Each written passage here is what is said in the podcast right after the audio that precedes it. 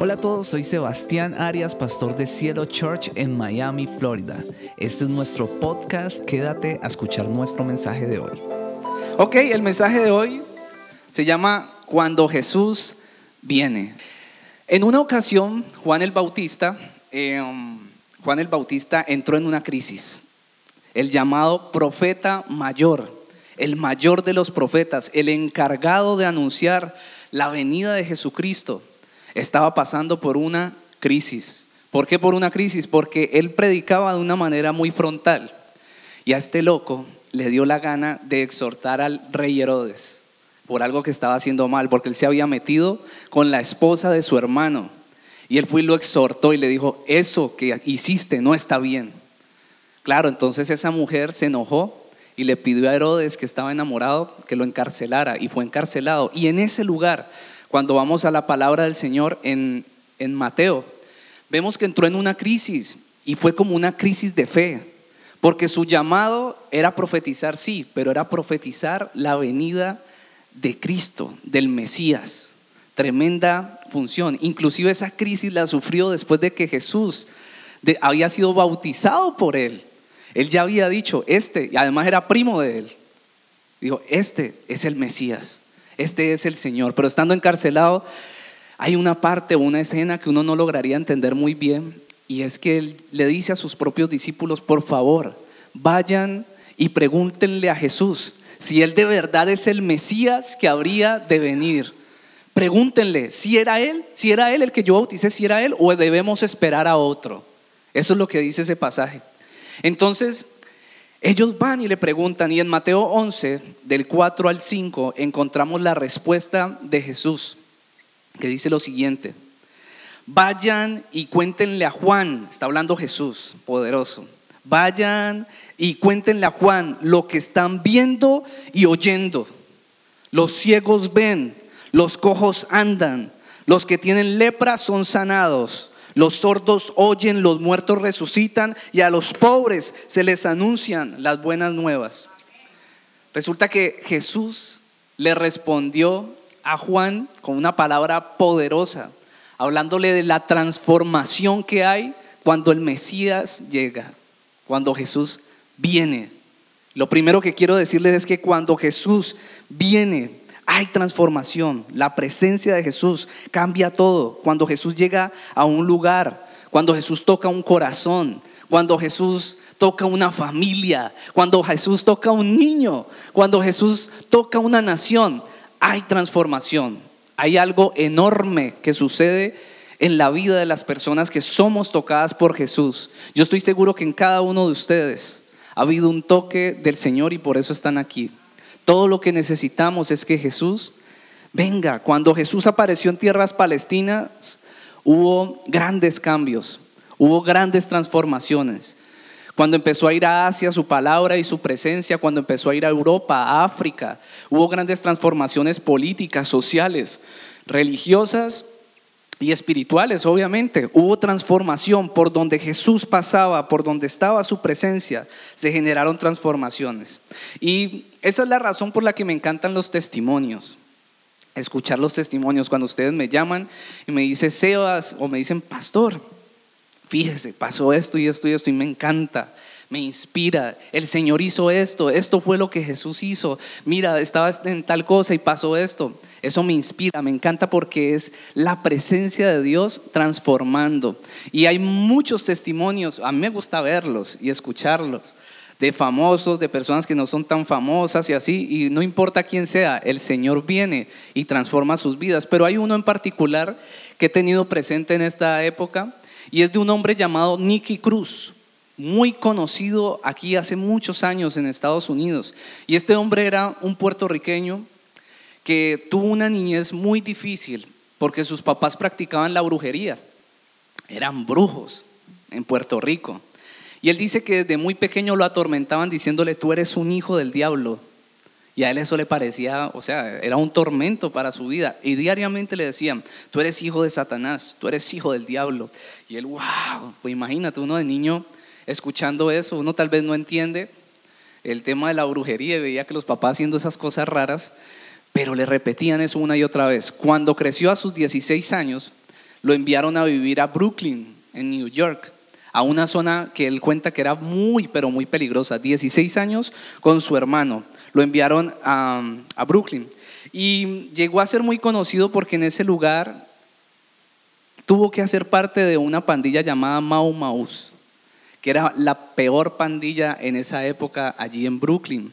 Y tuvo que hacer parte porque él dijo que no había, él, dice que no, porque todavía está vivo, que no, hay, no había otra forma de sobrevivir. Tenía que hacer parte de allí porque el lugar era muy peligroso. En tres años se él fue subiendo y se convirtió en el máximo líder de la pandilla. Estaba a cargo de todos los homicidios, es decir, que a los 19 años él ya era el jefe de una pandilla conocida a nivel nacional en Estados Unidos y obviamente él era supremamente famoso porque era un hombre buscado a los 19 años aquí en Estados Unidos por ser el líder de la pandilla más peligrosa. Estaba a cargo de todos los homicidios, de todos los robos y del tráfico de la droga. Lo importante, ¿dónde entra Dios? ¿Dónde entra Jesucristo en escena? Jesucristo, Dios, levantó a un hombre en este país, un evangelista llamado David Wilkerson. Y entonces este hombre fue a predicar a ese vecindario. Seguramente le habían hablado de, la leyenda de Nicky Cruz, ¿no? Y él dijo, pues voy a predicar en esa zona donde hay tantas pandillas. Y se fue. Y corrió con la suerte o la mala suerte, yo no sé usted cómo lo pudiera ver en este momento, que se encontró a Nicky Cruz una mañana. Se lo encontró. Y Nicky Cruz le dijo, lo primero que le dijo fue, te voy a matar, te voy a descuartizar y tus restos los voy a tirar en la calle. Aquí no vengas a predicar. Y Nicky Cruz cuenta que la primera vez que sintió el amor de Dios fue con la respuesta que le dio ese hombre. Y ese hombre le dijo, tal vez tú puedas hacer eso, tal vez tú puedas matarme, descuartizarme y hacer todo lo que dices, pero eso no va a evitar que yo te diga que Jesús te ama. Entonces él como que, él dice que él se mostró duro, pues imagínense el corazón de una persona en ese nivel de maldad que ya estaba caminando Nicky Cruz, atado a, la maldad, no sé qué cantidad de demonios encima de ese hombre y wow, quedó impactado. Ok, entonces eso pasó así. En la tarde, eso fue en la mañana, en la tarde el evangelista volvió a pasar por un lugar y corrió con tan buena suerte o con tan mala suerte de que se encontró con Nicky Cruz y además con la pandilla.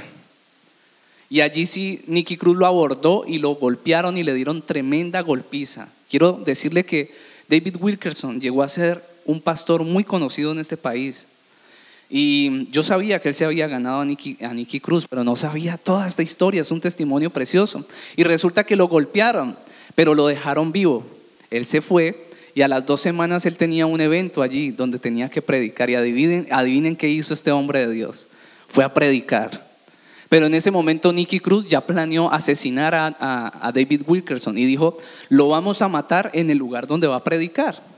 Entonces se fueron para allá y aquí viene el poder transformador de Dios. Llegó Nicky Cruz y lo que él dice en su testimonio es que cuando llegó empezó a sentir algo, él llegó al lugar. Es como si llegara aquí, a este lugar, estamos protegidos por el Señor. Y llega alguien con esa intención y él empezó a sentir algo en su cuerpo, cayó de rodillas, empezó a llorar y se sintió culpable por primera vez en su vida de todas las cosas que había hecho mal. Y empezó a llorar y a pedirle perdón a Dios allí. Entonces allí David Wilkerson fue, oró por él y también le pidió perdón. Y adivine qué, al otro día se entregó a la policía. Y días después empezó a hacer estudios bíblicos y teológicos y hasta el día de hoy, siendo ya un anciano, sigue predicando la palabra de Dios. Yo de ustedes le daría un aplauso al Señor.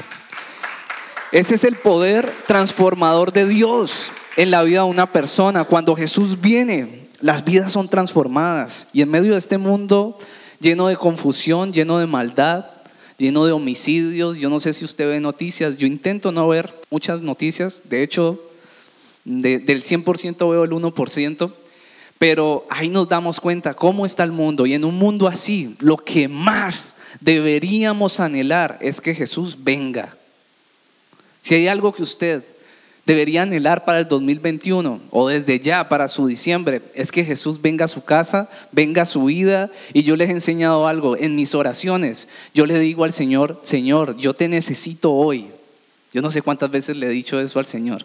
Yo le digo todos los días, yo necesito un Salvador. Todos los días yo necesito un Salvador. Porque Sebastián, Sebastián es completamente indigno. Sebastián es una persona difícil. Sebastián es una persona terca, tal vez amargada. Sebastián es una persona muy mal geniada, grosera, explosiva. Y por eso yo hoy necesito matar a Sebastián y necesito que tú vivas en mí.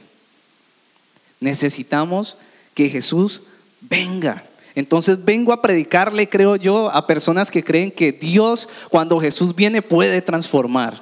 Vengo a predicarle a personas que pueden decir hoy, el año no se ha acabado y lo que Dios prometió lo va a hacer. Y Dios puede hacer todo en un de repente. No creo que venga a predicarle a personas que dicen, no, ya se acabó el año. No, no, no, no, no, no. Vengo a predicarle a personas que creen que Dios puede transformar algo hoy y ahora. No sé si usted puede alabar a Dios allí donde está, con sus palmas. Los estoy despertando. Por eso, cuando Jesús venga, o quiero hablarle, ¿qué debe o a quién debe encontrar Jesús cuando viene?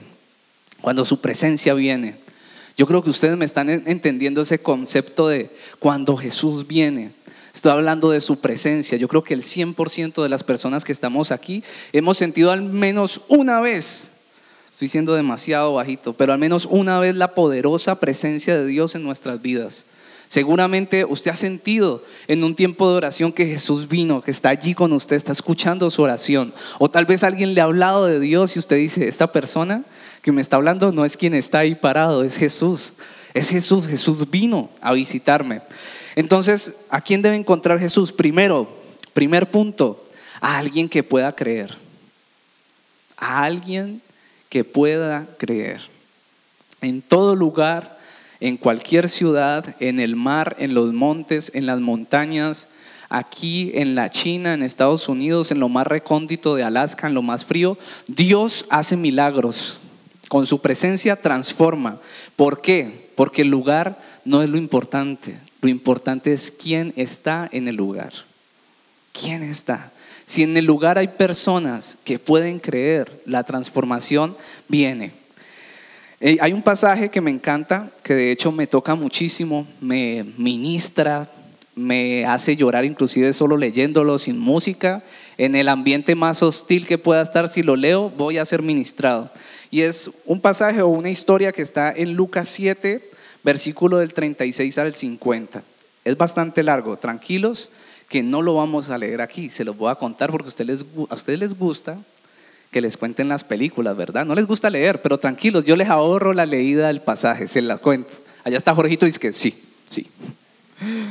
Resulta que un fariseo, un fariseo invitó a cenar a Jesús.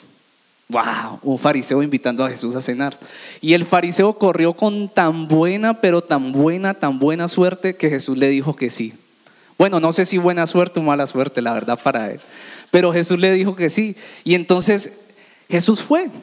Pero resulta que una mujer, dice la narración, de mala vida, así dice el pasaje, de mala vida, se dio cuenta, escuchó que Jesús iba a estar en casa del fariseo cenando.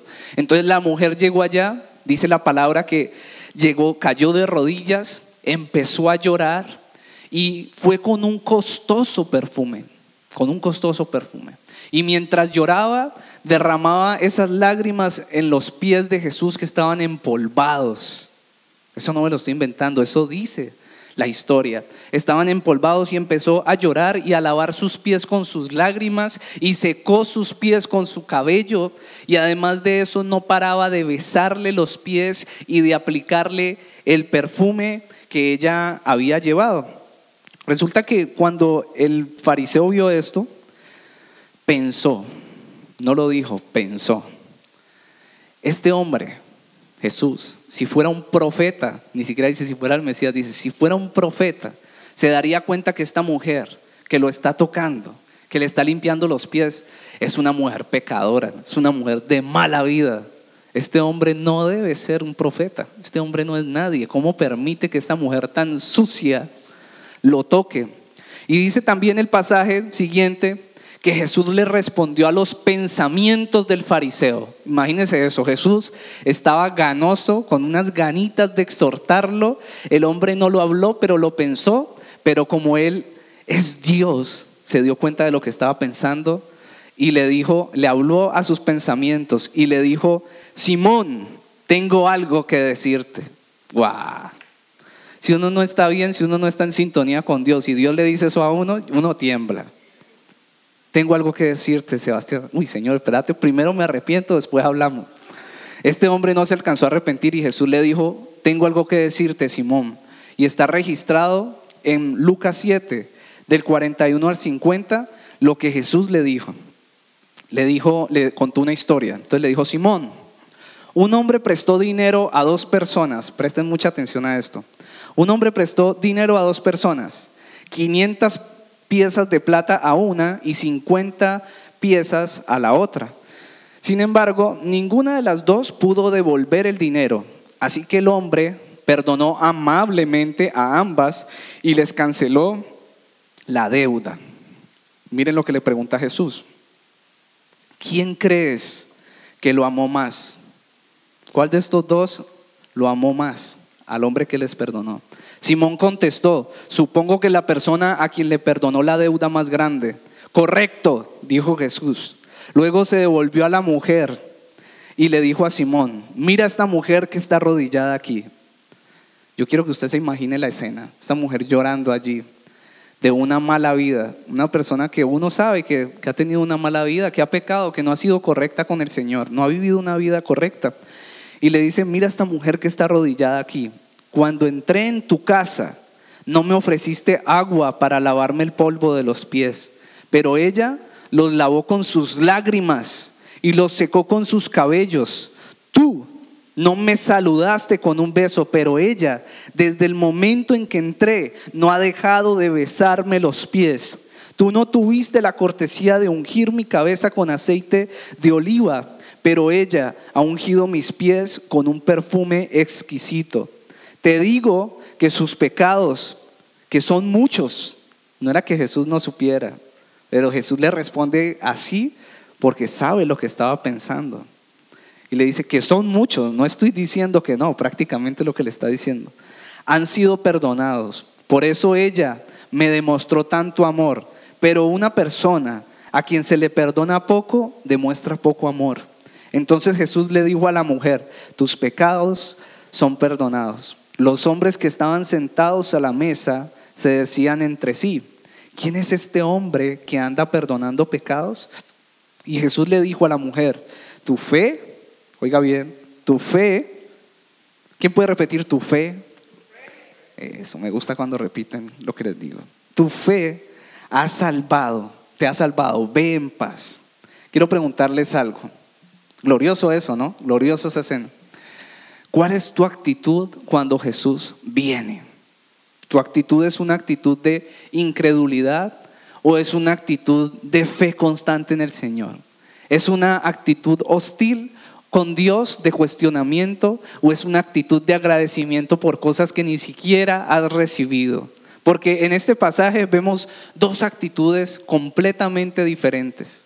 Una es la actitud de esta mujer que reaccionó aprovechando al máximo que Jesús iba a estar allí. De hecho, me imagino que esa mujer estaba ya haciendo lo malo, pero escuchó que tal vez el Mesías había llegado y estaba loca por verlo, loca por verlo. Fue, dijo, va a estar en la casa del fariseo, no me importa en casa de quién, allá me meto. Me meto, que está en la casa de Diana, allá llego a ese edificio, yo no sé qué va a pasar, pero yo le llego a Diana ahí, Diana, perdón, aquí está Jesús. ¿Cómo es, Señor? Tan, vamos a adorarlo. Ella tuvo esa actitud. Además, investigando un poco más a fondo, el pasaje dice cosas muy específicas y a veces me gusta irme a esos detalles. Dice que ella llevó un perfume costoso. El pasaje pudo haber dicho, llevó cualquier perfume, llevó algo que olía rico, le echó algo que olía bien, pero dice claramente, llevó un perfume muy costoso. Me puse a investigar y resulta que en aquellas épocas las mujeres solían llevar esos perfumes costosos consigo y eran perfumes costosos. Eso no es como lo que uno piensa costoso, de eso que uno compra hija agüitas. No, eran perfumes muy costosos. Mírenme la cara, muy costosos. Se podía pagar el salario de muchas personas de un mes con un perfume de esos, imagínense. Eso fue lo que estuve mirando. Y resulta que ella lleva, y normalmente los metían en frascos de alabastro, que es como una piedra. es un tipo de piedra, y los metían allí. Y esto fue lo que llevó ella. Bueno, en resumen, ¿qué quiere decir esto? Quiere decir que esta mujer le entregó todo, todo lo que tenía. ¿Saben qué significa ese perfume exquisito? Es entregarle nuestro yo al Señor, lo que más amamos. Si usted nota el solo sentido de arrodillarse, no sé usted quién se le arrodilla. Espero que no se le esté arrodillando a hombres y a mujeres rogando, pero cuando uno se le arrodilla al Señor, es una señal de, de que estoy sujeto completamente a Dios, ¿no? De que estoy reconociendo que Él tiene poder sobre mí, autoridad. Se entregó completamente. Además de eso, no le bastó con eso. No ungió su cabeza, ungió sus pies. Le limpió los pies completamente sucios. Se los lavó con sus cabellos se entregó completamente a él. Esa fue la actitud de la mujer. Sin embargo, la actitud de Simón el fariseo fue hostil. ¿Ustedes creen en realidad que, que, este hombre, Simón, invitó al Señor para ser bendecido? Lo invitó para hacerle una coartada. Después en el, pasado, en el, en el pasaje vemos que habían más personas allí. Hicieron fue un corrillo para ver en qué Jesús se equivocaba y poderlo acusar por algo. Para eso lo invitaron. Inclusive después dicen, ¿y quién se cree este que, que tiene autoridad para perdonar pecados? Para eso lo invitaron. Dos actitudes diferentes, la de entregarnos completamente o la de cuestionar cómo Dios obra en nuestras vidas. Dios anda buscando personas que le podamos creer. Eh, Simón no conocía las buenas intenciones de esta mujer, de su corazón. Él simplemente juzgó lo que vio por fuera, pero a Jesús le encantó eso. Le encantó. Y quiero decirle algo. Hay una parte de la historia o del pasaje donde Jesús dice, al que mucho se le, el que mucho ama, es porque mucho se le perdona. Y eso es lo que le dice a Simón. Y yo no creo que le haya dicho eso porque Simón no tuviese pecado en su vida. Al contrario, yo pienso que lo que le estaba queriendo decir es, el que reconoce que ha pecado mucho, y se, y se siente perdonado, va a vivir una vida de mucho amor hacia mí.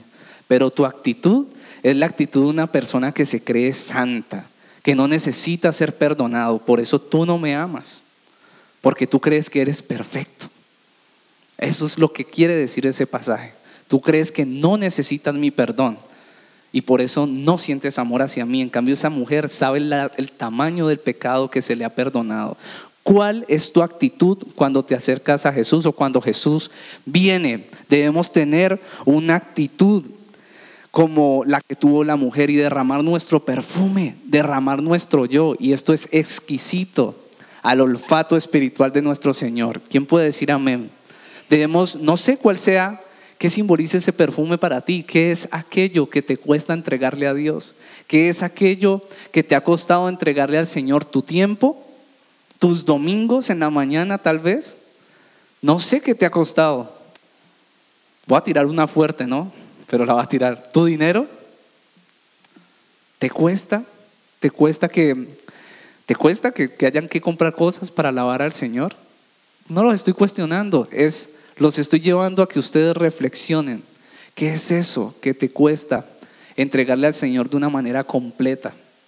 Ok, seguimos. Wow, se estuvo fuerte. ¿Quieren seguir o dejamos ahí? ¿Están muy golpeados?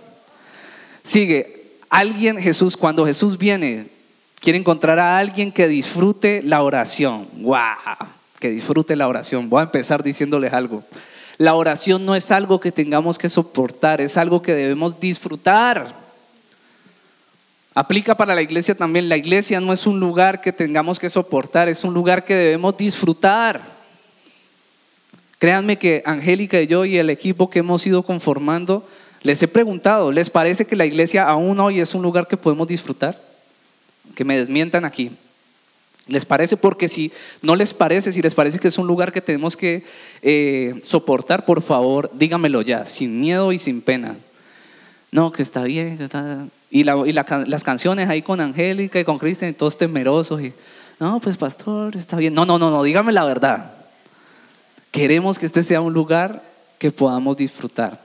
Pero asimismo es la oración, debe ser algo que disfrutemos. Cuando nosotros oramos por los niños de Cielo Kids, normalmente hay algo que siempre decimos y es, Señor, Permíteles a todos estos niños que están allí, um, cuando oramos pues en la casa y así, permíteles tener una experiencia sobrenatural contigo. Que ellos tengan una experiencia real y personal contigo. Que ellos no te conozcan de oídas, que ellos de verdad tengan una experiencia en su intimidad en algún momento desde muy niños. Hay unos que están muy bebés, pero tal vez cuando estén más creciditos, que tengan una experiencia sobrenatural y personal contigo. ¿Y por qué oramos así? Les voy a decir algo. Porque cuando uno tiene una experiencia personal con Dios, tú anhelas al Señor y sabes que debes buscarlo y se vuelve más fácil orar porque sabes que estás hablando con el Señor que se te reveló desde que tú eras un jovencito o el que se te reveló en algún momento de mi vida, de tu vida. Yo he tenido crisis de oración y yo creo que todos las tenemos. Crisis de leer la Biblia, crisis de fe. Esas crisis vienen y hay gente que deja de orar por la crisis, pero hay gente que no ora porque no sabe cómo orar. Eso sí es grave. Bueno, las dos son graves. De la crisis te saca el Señor y tú vuelves, intentas y empiezas a orar cuando has tenido una experiencia con Dios. Pero cuando no oras porque vas allí a la presencia de Dios y no me salen las palabras, no sé qué decir. Pues quiero decirle que por esa razón en la Biblia hay muchos modelos de oración. Yo quiero darle una mini clase aquí en este punto. Una mini clase con la, el modelo de oración que dio Jesús, que inclusive por muchas personas ha sido mal utilizado. Listo, esto está en Mateo. Estamos en Mateo 6 del 9 al 15. Listo. Entonces lo primero, lo que está sucediendo allí es que los discípulos le dicen a Jesús, Jesús, vieron orar a Jesús y le dicen, Jesús, ¿cómo deberíamos nosotros de orar? ¿Cómo deberíamos orar? Entonces Jesús lo primero que les dicen, les dice es esto, analícenlo y escúchenlo bien. Cuando ustedes vayan a orar, no repitan como loros, no repitan como loros. Me parece curioso que precisamente lo primero que dice y lo primero que hacen, lo primero que, espero no estar hiriendo susceptibilidades, pero lo primero que dice y lo primero que hacen, a repetir como loros. Y después les dice, y cuando oren, háganlo así. Les voy a dividir más o menos, les dice Padre nuestro. Es lo primero que dice Jesús, Padre nuestro. ¿Qué quiere decir esto? Que cuando vayamos en oración, lo primero que debemos confesar son pasos, ¿no? Esto no es para repetirlo, son pasos como para que tengamos una oración fluida. Padre nuestro, lo primero que debemos confesar es nuestra posición delante de Dios por Cristo. Es decir, Cristo fue a la cruz por nosotros y a causa de ese sacrificio somos llamados hijos de Dios. Se restauró esa relación. Entonces lo que le digo es, Padre, por ese sacrificio yo me presento delante de ti y vengo a presentarme como tu hijo. Sebastián, eso estás muy enredado. Ok, ok, solo dígale, papá, aquí estoy, soy yo, soy tu hijo. ¿Sencillo o no es sencillo? Sencillo, soy tu hijo. Y ahí puedes empezar a decirle, te amo, te amo papá. Y yo quiero que usted empiece allí a desarrollar una relación, inclusive nosotros nos hemos interesado por eso, en que desarrollen una relación de padre a hijo, de hijo a padre. Eso significa el principio, Padre nuestro, voy, voy confesando cuál es mi posición delante del Señor. Después dice, santificado sea tu nombre. Y esto quiere decir que debemos entrar adorando a Dios. ¿Y cómo lo adoramos? Confesando quién es Él en nosotros entonces hay, muchas hay muchas, muchos nombres de Dios en la, en la palabra, por lo menos santo, poderoso, sublime, buen padre, consejero, admirable, el poderoso de Israel. Hay una cantidad, el gran yo soy, Emanuel, Dios con nosotros. Sebas, no me sé todos esos nombres. ¿Quién es Dios para usted? Ese es el nombre del Señor. Si para usted el Señor se le ha revelado como su provisión, dile, Señor, tú eres mi provisión. Si para usted el Señor se le ha revelado como el consolador, entonces dígale, Señor, tú eres mi consuelo. Eso es lo que hay que hacer en esa parte. Si para usted el Señor ha sido su sanador, dígale, Señor, tú eres mi sanador. Y así vengo a ti. Y así entramos, empezamos a entrar en la presencia de Dios. Muy rápido. Después dice, venga tu reino, hágase tu voluntad. ¿Y qué es lo que confesamos ahí? Intercedemos para que el reino reino de Dios se establezca en mi vida, se establezca en mi familia, se establezca en la iglesia, se establezca en el país, se establezca en el barrio. ¿Qué quiere decir eso, Sebas? ¿Cómo así que el reino? Pues que Jesús es rey que Jesús es rey y hay que confesar que Él reina sobre nuestra vida, que este cuerpo no se manda solo, que este cuerpo tiene un rey que gobierna sobre Él, que no vivimos en rebeldía, sino que el Señor está sobre nosotros y tiene autoridad sobre mí, tiene autoridad sobre la iglesia, tiene autoridad sobre, la, sobre este país. Ahorita que estábamos orando allí, estábamos orando en ese sentido. Somos embajadores del reino de Dios venimos a establecer el reino de Dios en este lugar, en este edificio, en esta iglesia, en medio de nosotros. Tú eres rey. Pero también dice, hágase tu voluntad. Y allí lo que hacemos es interceder para que la voluntad de Dios con nuestras vidas se cumpla. Y además de eso, oramos para que el Señor nos revele su voluntad con nuestras vidas. Muchos dicen, bueno, Sebas, no sé todavía cuál es la voluntad de Dios con mi vida. Ese es el momento de la oración donde le dice, Señor, ya estableciste tu reino en mi vida, ¿cuál es tu voluntad conmigo? ¿Qué es lo que tú quieres hacer? ¿Qué es lo que quieres que haga hoy con mi vida? Después dice, el pan nuestro de cada día, dánoslo hoy. Yo sé que esto es básico para algunos, ¿no? Pero para otros o otras personas pensaban que era básico y se les está revelando, wow, se me ha olvidado orar.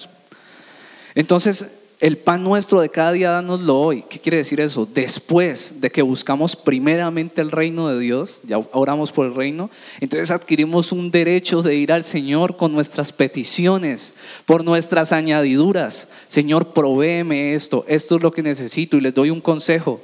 Sepan lo que quieren. Sepan lo que quieren, no lleguen ahí como que no, no, no, no, no, específico. ¿Qué es lo que usted quiere del Señor? ¿Qué quiere que el Señor haga en su vida? Quiero que me des un salón de belleza. Quiero que bendigas a mi hija. Quiero que prosperes mi casa. Quiero que me des una casa. Quiero que en este año, Señor, tú me lleves a servirte en la iglesia, que me ayudes a llevar personas a tus pies. No sé, pídale de manera específica. Después, perdona nuestros pecados. Y esto es sencillo. ¿Por qué tiene esta parte? Y note que está casi al final de la oración uno diría, uno a veces va al Señor como que, perdóname, perdóname, perdóname. Tranquilo, esto se trata de mí, no de usted. ¿Listo? La oración se trata más que todo de una adoración a Dios. Por eso el perdón está al final. Entonces usted allí ya le dice, Señor, me pongo a cuentas contigo. ¿Y por qué hacemos esta oración? Porque no sé si solo yo, pero todos los días la embarramos. Todos los días la embarramos. Entonces hay que coger un hábito de decirle, de revisar en las noches, lo que hacemos mal y si usted puede y quiere, en esa misma noche se pone a cuentas con Dios. O si usted de los que ora en la madrugada, en la madrugada le dice, Señor, perdóname, hemos fallado y necesitamos de ti. Una actitud incorrecta es embarrarla y decir, no, no, está no fue tan malo. Quiero decirle que eso es una mentira, eso es un engaño del enemigo. Cuando tú empiezas a embarrarla y sientes una vocecita que te dice, no está tan mal. El Señor no ve tan mal esto para mi vida pero eso te está haciendo daño es a ti. Entonces hay que confesar los pecados y lo que está mal está mal y lo que está bien está bien. Y después dice, como perdonamos a los que pecan contra nosotros. Entonces, así como Dios nos ha perdonado, también debemos perdonar el daño que otros nos han causado. Y al final de esta enseñanza que Jesús está dando en este pasaje, lo que dice es, si ustedes no perdonan, o sea, es un principio espiritual, una ley espiritual, si ustedes no perdonan a los que le han hecho daño, yo no puedo perdonarlos a ustedes. Imagínense eso tan fuerte. Y después en Mateo 18:34 dice, si no perdonamos, los verdugos, es decir, los demonios, tienen derecho de atormentarnos con enfermedad, tristeza, pobreza y estancamiento. Entonces el perdón además nos da qué? Libertad. Después, finalmente, no nos dejes caer en tentación y líbranos del maligno. Todos tenemos una pata que nos cojea. Ojo, ustedes vienen a mí con cara de santos, pero sé que hay una pata que te cojea. Sé que hay una pata, a todos nos cojea una pata. En esta parte de la oración le decimos, Señor, no dejes que esa pata que me cojea me permita caer en algo mal. Apártame de ese mal y cuídame de Satanás. Cuídame del malvado, mete tu mano por mí, si caigo levántame. Allí es donde usted empieza a hacer también guerra espiritual y a sacar los chukis de su casa. Si su casa está llena de chukis, usted dice, me asusta, me... usted tiene autoridad, usted tiene, acabamos de confesar el nombre de Jesús. Cuán grandioso su nombre es, incomparable. Oh, qué voz, Qué ojos, qué impresionante. Entonces, el nombre de Jesús, Jesús sobre nuestras vidas, quiere decir que tenemos autoridad para echar fuera todo lo que nos esté atormentando. ¿Ok? ¿Aprendieron a orar hoy? Tan lindos, unos bebecitos. Entonces, si pudiéramos ver lo que sucede cuando oramos, no dejaríamos de orar jamás. Jamás dejaríamos de orar. Es una batalla espiritual que se da en el mundo, en el cielo, en la tierra, en los, no sé, por allá abajo. Es una batalla espiritual. Ángeles pelean por usted mientras usted ora. Cuando Jesús oraba, se abría el cielo, temblaba. Usted debería de querer provocar eso. Cuando usted ore, imagínese eso que está ocurriendo y ensíntese allí y usted empiece a reprender a cualquier cantidad de chukis que usted se pueda imaginar. Si usted siente que se levantó triste y así sean las hormonas, por si las moscas, reprenda a Satanás. Son las hormonas, pero te reprendo por esta hormona, Satanás. Eche fuera a los demonios. ¿Listo? Tercero y último, lo que Jesús quiere encontrar cuando viene. Lo que Jesús quiere encontrar cuando viene es alguien dispuesto a cargar su cruz. Alguien dispuesto a cargar su cruz. Mateo 16, del 24 al 25, dice así. Se lo va a leer alguien dispuesto a cargar su cruz. Mateo dice así, luego Jesús dijo a sus discípulos, si alguno de ustedes quiere ser mi seguidor, tiene que abandonar su manera egoísta de vivir. Se lo voy a volver a leer. Entonces Jesús le dijo a sus discípulos de Cielo Church, si alguno de ustedes quiere ser mi seguidor, tiene que abandonar su manera egoísta de vivir, tomar su cruz y seguirme. Escúchame, iglesia, si tratas de aferrarte a la vida, la perderás, pero si entregas tu vida por mi causa, la salvarás. Charles Stanley, yo no sé si han escuchado este nombre, es el pastor de la iglesia bautista de Atlanta, hoy en día es un viejito, pero empezó a predicar como a sus 14 años. A los 12 años se bautizó, a los 14 ya estaba predicando. Y hoy en día es uno de los pastores más influyentes de esta nación y del mundo. Ha escrito más de 40 libros. Tiene una iglesia asombrosa, de mucho fruto, y no sé por cuántas cadenas de televisión y en YouTube lo muestran y sus sermones se pueden escuchar en podcast y en todos los lugares del mundo. Es un hombre que ha hecho todo para el Señor. Y además es papá de un hombre llamado Andy Stanley, pastor de North Point Church, que es una de las iglesias más grandes e influyentes de esta nación.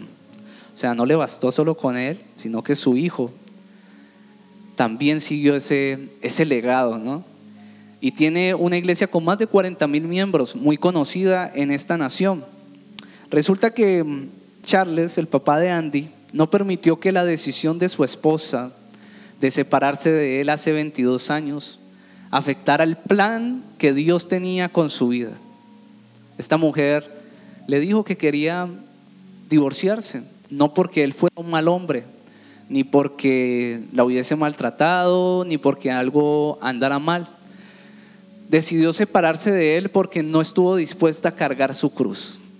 No estuvo dispuesta a pagar el precio de tener un esposo con llamado, de tener un esposo que amara a Dios y le entregara su vida.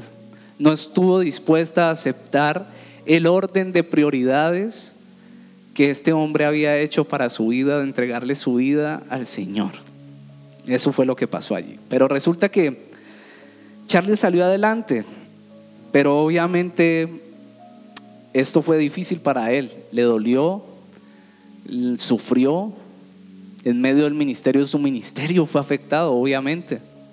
Imagínense uno estar, bueno, eh, hay, hay, digamos, hay ciertas, ciertos niveles de muerte, ¿no? Y estos hombres que le sirven tanto al Señor, como intentamos hacerlo y algún día llegar a ser, son personas que han muerto a muchas cosas. Y obviamente también sufrió, se sintió muy mal. Por el hecho de ser pastor no quiere decir que no sufrió.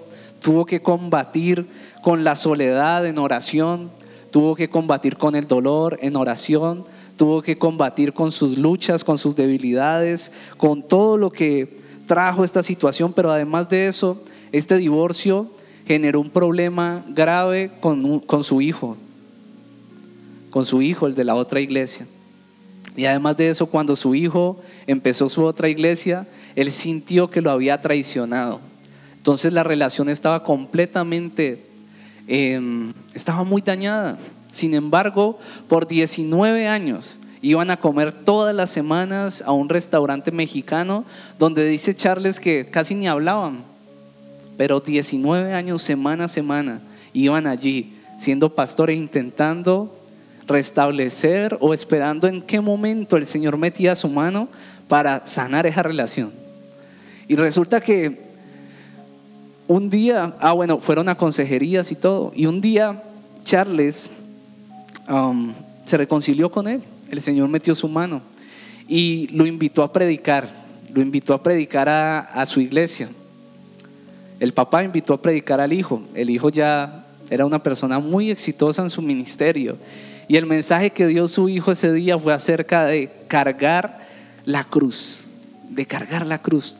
Y le habló a la iglesia que había levantado su papá acerca de cómo él y su familia habían tenido que cargar la cruz que les correspondió y a causa de eso el plan de Dios se había cumplido en sus vidas.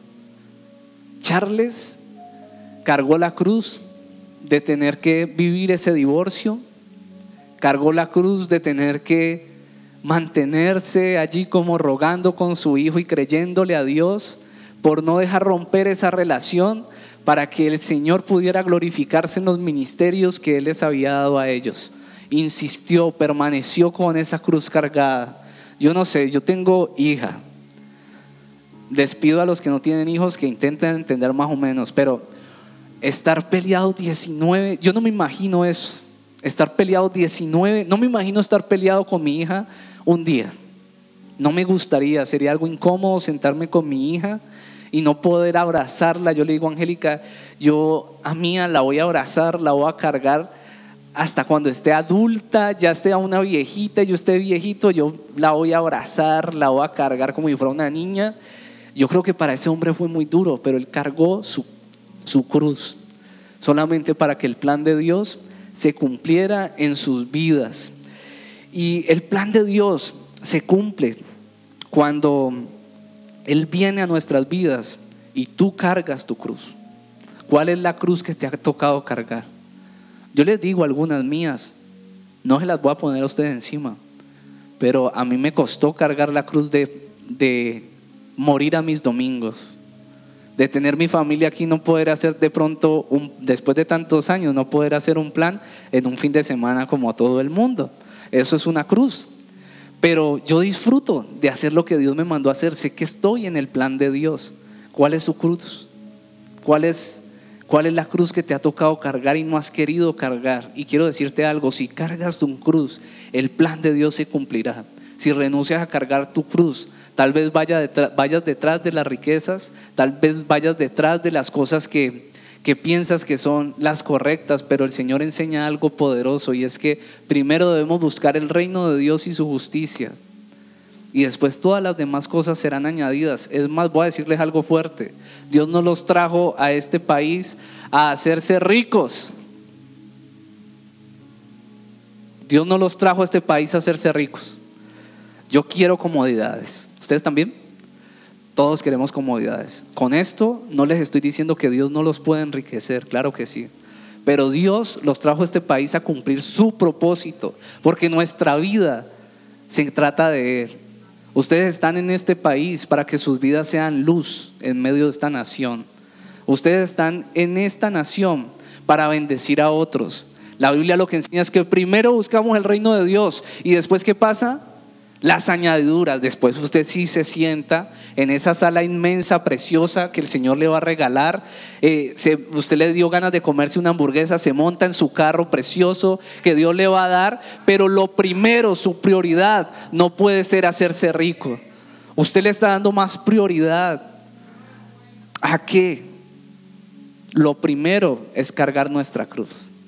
Yo creo que aquí hay personas valientes que quieren cargar la cruz, servir con pasión, levantarse temprano, vamos a servirle a Dios hoy. ¿Es fácil? No, Sebas, no es fácil. No es fácil, pero se puede, se puede. Y cuando estamos en lo que Dios quiere que hagamos, eso nos da plenitud. Cuando caminamos en el plan de Dios, eso nos hace sentir llenos. Resulta que cuando hablamos del cumplimiento de los planes de Dios, para terminar, nos gusta declarar una palabra que está en Jeremías 29:11 que dice, pues yo sé los planes que tengo de ustedes, dice el Señor. Son planes para lo bueno y no para lo malo, para darles un futuro y una esperanza. Pero a veces declaramos este pasaje sin saber el contexto de lo que está ocurriendo en ese momento. Y resulta que en ese momento, versículos antes, el Señor le está diciendo a su pueblo Israel, Miren, yo sé que ustedes llevan muchos años cautivos en Babilonia y yo sé que he prometido muchas cosas, pero vengo a anunciarles que se tienen que quedar 70 años más aquí. 70 años más. Y les dice, cosechen, siembren, cosechen, multiplíquense. En otras palabras les está diciendo, empiecen a disfrutar, porque el camino es largo. Hay una cruz que van a tener que cargar yo les he prometido y después les dice, lo que les he prometido se cumplirá pero van a pasar 70 años de formación. Tal vez tu cruz sea la espera.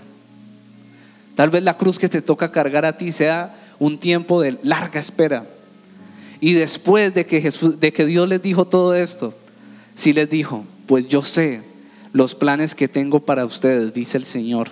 Son planes para lo bueno y no para lo malo, para darles un futuro y una esperanza.